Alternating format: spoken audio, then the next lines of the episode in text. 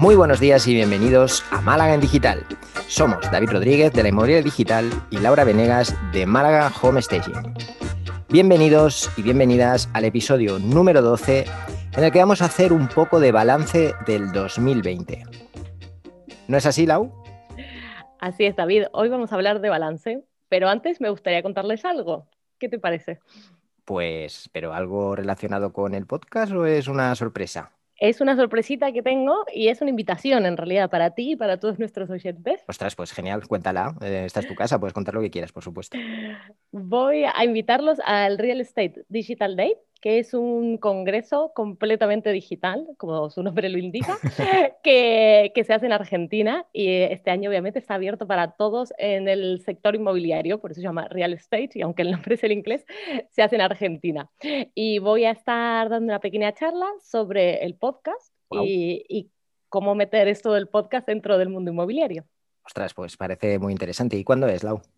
Es el jueves 17 de diciembre, o sea, este mismo jueves y si te parece bien, les vamos a dejar aquí un link para que vean y se apunten si quieren venir. Vale, entiendo que ese es en Argentina. Si lo queremos ver en directo. a ver, eh, es en Argentina, pero como la diferencia horaria son cuatro horas, empieza al mediodía, así que la mayor parte de nuestras charlas empezarán a las 3, 4 de la tarde y estará todo el día. Además tienen stands interactivos y 12 ponentes que van a hablar de distintos temas sobre el mundo inmobiliario, así que va a estar muy interesante. Genial. Pues queda apuntado y bueno, dejaremos los enlaces, lógicamente, en la descripción. Uh, y ahora sí, adelante. ¿Qué te parece si hablamos del balance de este 2020? Que nos acercamos a fin de año y madre mía, hay un, aquí un batiburrillo, un cóctel de emociones bastante, bastante intenso. Es verdad, es verdad, como cuando llegamos a fin de año parece, ojo bien, que queremos cumplir todos los objetivos que habíamos olvidado ese 1 de enero del 2020 y además este año que fue tan revolucionario eh, eh, nos, nos da más agobio, ¿no? Entonces, por ahí es un buen momento para sentarse a respirar tranquilamente y, empezar a hacer un balance. Eh, yo no sé tú, pero yo tengo una, una, rutina para terminar el año. ¿Tú tienes una? una rutina para terminar el año. Pues mira, no lo había pensado, la verdad es que, la verdad es que no. Eh, cuéntanos, por favor, Lau, ¿cuál es tu rutina para terminar el año? Es, es, un poco raro, pero es verdad que hace un par de años, cuando trabajamos con un coach, eh, empezamos a instalar una rutina a fin de año. Entonces, ya cuando nos acercamos a esta fecha, pues vamos fijando días, ¿no? Por ejemplo, el 30 de diciembre vamos a hacer todo el análisis del año anterior y vamos a poner los objetivos de, del año que viene. Uh -huh. eh, vamos a dedicar toda una mañana y una tarde a revisar un poco todos los aspectos, ¿no? Personales, finanzas, familia, amor. Y, y, empezar a ver cuáles son nuestras prioridades para el año siguiente. Eh, y bueno, de ahí para atrás vamos haciendo, ¿no? Ya sabemos que para el 24 de diciembre tenemos que tener más o menos cerrado todos los balances financieros, eh, saber el estatus de la empresa, ver un poco, empezar a hacer un poco de introspección, ¿no? Eh, en estas dos semanas para, para estar preparados para cuando llega ese día 30 que lo solemos hacer, 30 o 31 si se nos va muy largo, para empezar el año con un poco de foco. ¿Qué te parece? Pues me parece una idea fantástica. Quizá no la implemente este año, voy un poco tarde, pero, pero sí que me parece una buena forma de, de, terminar el año, sobre todo menos caótica, porque personalmente al menos para mí este mes está siendo un poco sí, eso, desordenado, un poco, un poco caos. Lo estoy llevando más o menos bien porque, tú sabes, lo hemos hablado muchas veces, estoy bastante acostumbrado a, a ese estado, ¿no? al, al estado de, de, caos. Pero por otro lado sí que quiero el año que empieza tratar de continuar con las rutinas que he implementado este año a nivel de organización, a nivel de, de orden, ¿vale? Y esto tiene todo el sentido del mundo, puesto que final de año no se me ocurre mejor momento para, para bueno, pues eso, sacar esas gráficas, ¿no? que sean eh, metafóricas de, de, cómo va todo y de, y de, cómo queremos afrontar el año siguiente. Además, será un buen año 2021 para hacer esto, yo creo. Sí, estoy completamente de acuerdo, exacto, cuéntanos qué dices. ¿Qué, ¿Qué quiero piensas? decir que el, el 2021 quizás sea un año en el que ya hemos pasado toda esta locura de 2020, ¿no? 2021 estaremos aterrizando en una nueva realidad, por llamarlo de alguna forma, que no sabemos muy bien todavía cómo será, y, y, desde luego será un buen momento para preparar los próximos años. Sí, a mí eso me parece que el 2021 va a ser un nuevo empezar para mucha gente, ¿no? Eh, mm. eso, eso, es lo que veo, por eso creo que va a ser un, un buen año y al final el 2020 querramos o no, nos dio un momento de parar, punto muerto, reevaluar cosas, reevaluar cómo estaba nuestra vida y ver si queríamos seguir adelante de la misma manera o no. Yo no sé si todo el mundo habrá aprovechado ese tiempo o habrá tenido por ahí la misma, eh, no sé, verlo como eso, como una oportunidad de decir, bueno, tenemos acá un punto muerto y cómo vamos a empezar. Y a mí sí que me, que me gustó mm, aprovecharlo de esa manera. Y entonces pienso eso, que bueno, para el 2021 ya uno viene con con más camino hecho que si hubiéramos estado en carrera todo el año, que, mm. es lo que suele pasar, ¿no? Para fin de año, para mí siempre diciembre es terrible, no sé por qué. ¿A nivel de que de organización o a nivel Sí, de, que se, o sea, todo, todo hay que terminarlo, ¿no? Antes del 31. todo lo que uno tenía dando vueltas eh, lo quiere cerrar, que cerrar presupuestos, quiere bajar los 25 kilos que, que, me propuse el 1 de enero.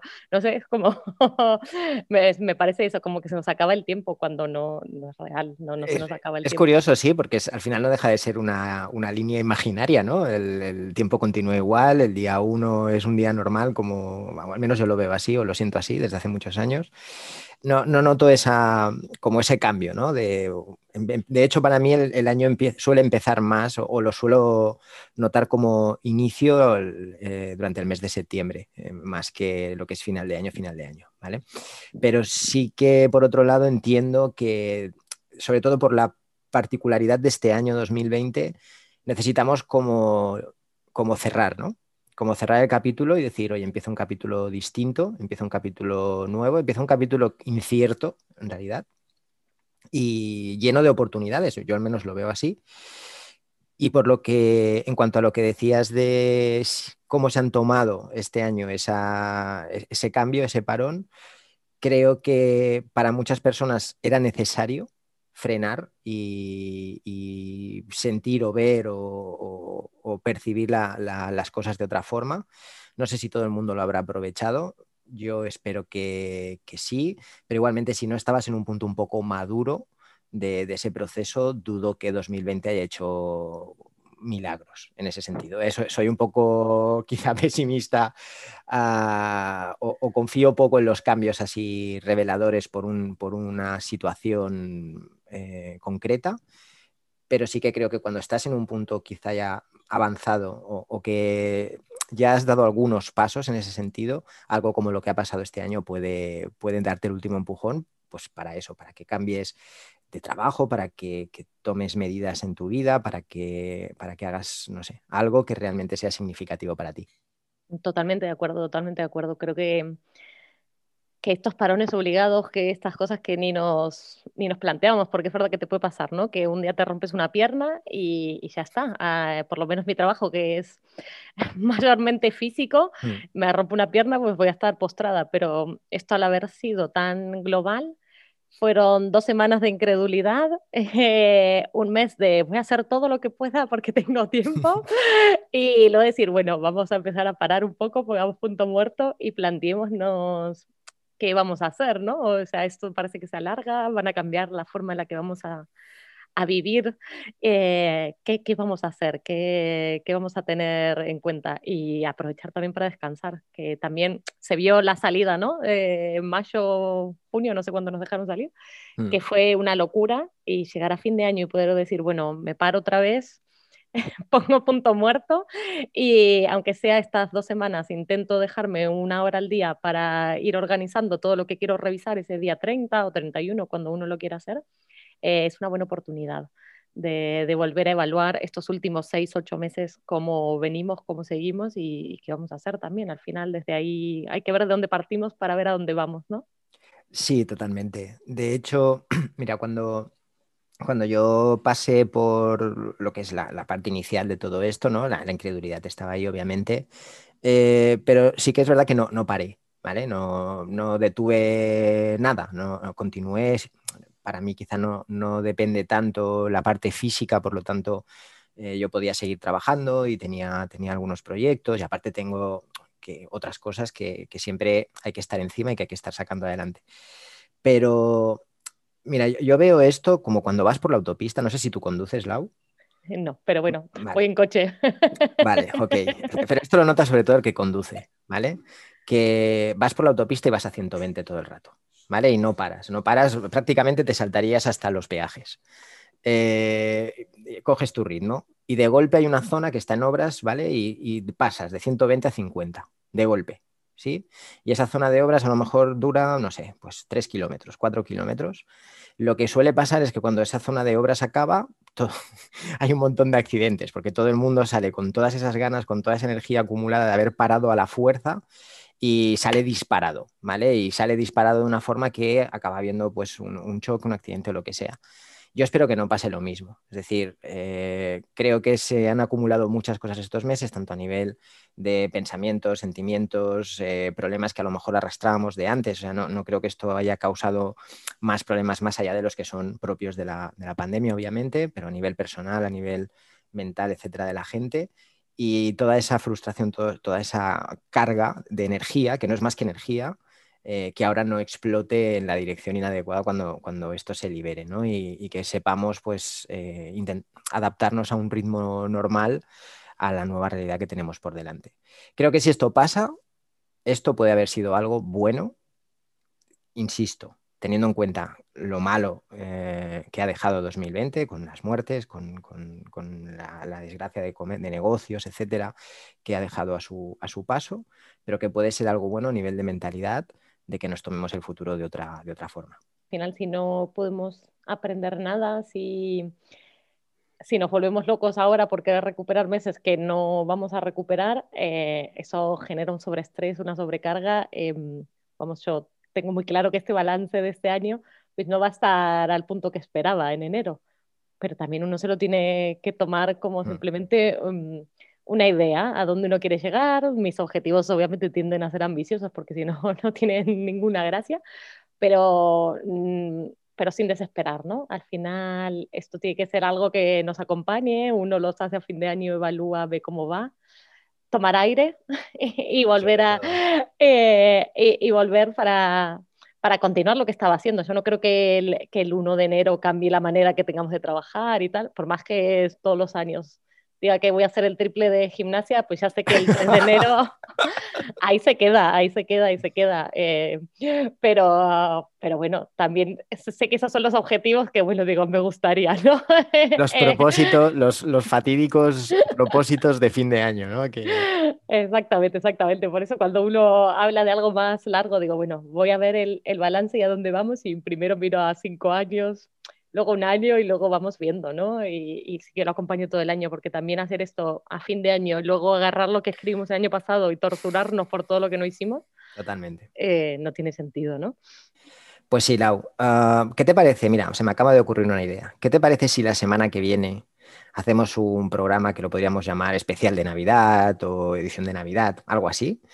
Y entramos un poquito más en detalle en cómo, cómo hemos vivido tú y yo pues, eh, todo este año, cómo hemos vivido a nivel personal y profesional eh, lo que ha pasado. ¿vale? Un poco de salseo, un poco ya de, tema más, más personal, que nunca hablamos de, o, hablamos poco de, eso, ¿no? y lo hacemos la semana que viene. Me, encanta la idea. Hacemos eso, un especial de Navidad para la semana que viene y, ya nos ponemos, para, nos ponemos listos para el cierre. Venga, ¿Te parece? Genial. Buenísimo, entonces ya vamos pasando al cierre del programa y tenés un libro para compartir con nosotros, ¿no es cierto, David? Pues sí, mira, es un libro que me regaló Mar de Casa Comida Home Staging que se llama El Regalo, ¿vale? Lo dejaré aquí apuntado debajo, y es eh, un libro que creo que encaja bastante bien con lo que estamos hablando esta semana y lo que hablaremos probablemente en el episodio de la semana que viene, porque precisamente se enfoca en, eso, ¿no? En, el cambio, en aprovechar una, situación quizá aparentemente negativa para resetear y para empezar de cero de una forma mucho, mucho, más, mucho mejor para nosotros, quizá. Qué bueno, bueno, buenísimo. Me encanta, me lo voy a apuntar. Y, tú? Y yo sí, traje La Revolución de la Productividad de Marco Reclau. suena fuerte, ¿eh? suena fuerte, suena fuerte, pero me gusta porque habla, habla de cambiemos el chip de la gestión del tiempo por la gestión de prioridades. Vale. Entonces dejémonos de intentar controlar nuestras 24 horas del día cuando lo que tenemos que realmente hacer es, es hablar de prioridades y me parece un buen momento para leer un libro así que te carga energía. A mí este autor me encanta y creo que ya he recomendado algún libro de él. Em, tiene muy buenas ideas. Eh, me gustó mucho, lo leí hace poco y me gustó mucho. Me parece muy justo para esta época del año. Genial, pues apuntado. Y hoy traigo una herramienta ¿vale? Que también creo que va acorde incluso con, con, el libro que acabas de mencionar, me parece que también tiene mucho sentido, que se llama Slack, ¿vale? Eh, por resumirlo mucho, pero mucho, mucho, vendría a ser algo así como, como un grupo de WhatsApp, ¿vale? pero muy profesional, en el sentido de que está muy enfocado a dirigir o, a coordinar equipos de trabajo, a coordinar proyectos, etc. Es muy interesante conocer esta herramienta, no sé si es para todo el mundo, pero tiene aplicaciones muy útiles, sobre todo cuando trabajamos con más personas y, todas tenemos o buscamos una forma de comunicación que sea útil y, eficaz. Qué bueno, buenísimo. Pues le, echaremos un vistazo a ver si la podemos implementar o no. Echarle un vistacillo por ahí y veréis que además es muy chula, es, a mí me lo parece, es, bastante divertida. ¿Y tú, Lau, tienes alguna herramienta? ¿Has traído alguna serie o película, lo que, lo que quieras? Hoy traigo una herramienta que es el DAFO, que es la evaluación de debilidades, amenazas, fortalezas y oportunidades, ¿no? También, ya que estamos hablando del balance, es un buen momento para saber eso, cuáles son nuestras fortalezas, qué oportunidades vamos a tener en lo que viene del año. Y nada, eh, me gusta mucho, la verdad, hacerla. Y se puede hacer eso a nivel personal primero y luego la puedes aplicar a tu trabajo. Y si estás en un momento de cambio de trabajo o que quieres expandir la empresa, pues también es una muy buena herramienta para saber de dónde partimos. Es muy interesante el DAFO y creo que siempre se ha dicho de como, o siempre se ha enfocado al negocio, pero hacerte un DAFO a nivel persona es realmente interesante y sobre todo si vas repitiendo ese DAFO a lo largo del tiempo y vas viendo dónde estás quizá mejorando, dónde estás empeorando. Exactamente, exactamente. Y para los cambios de, vida, digo yo, de, de, trabajo y lo que sea, eh, para mí es fundamental, vamos. A mí me gusta, me gusta mucho, me divierte. Muy buena recomendación. Muchas gracias por acompañarnos en nuestras conversaciones de cada lunes. Si te ha gustado este podcast, nos puedes dejar tus comentarios y likes en iBox y también seguirnos en iTunes, Spotify o bien enviarnos tus comentarios a malagaendigital.gmail.com. Hasta el lunes que viene. Hasta el lunes que viene, familia. Que tengáis una gran semana.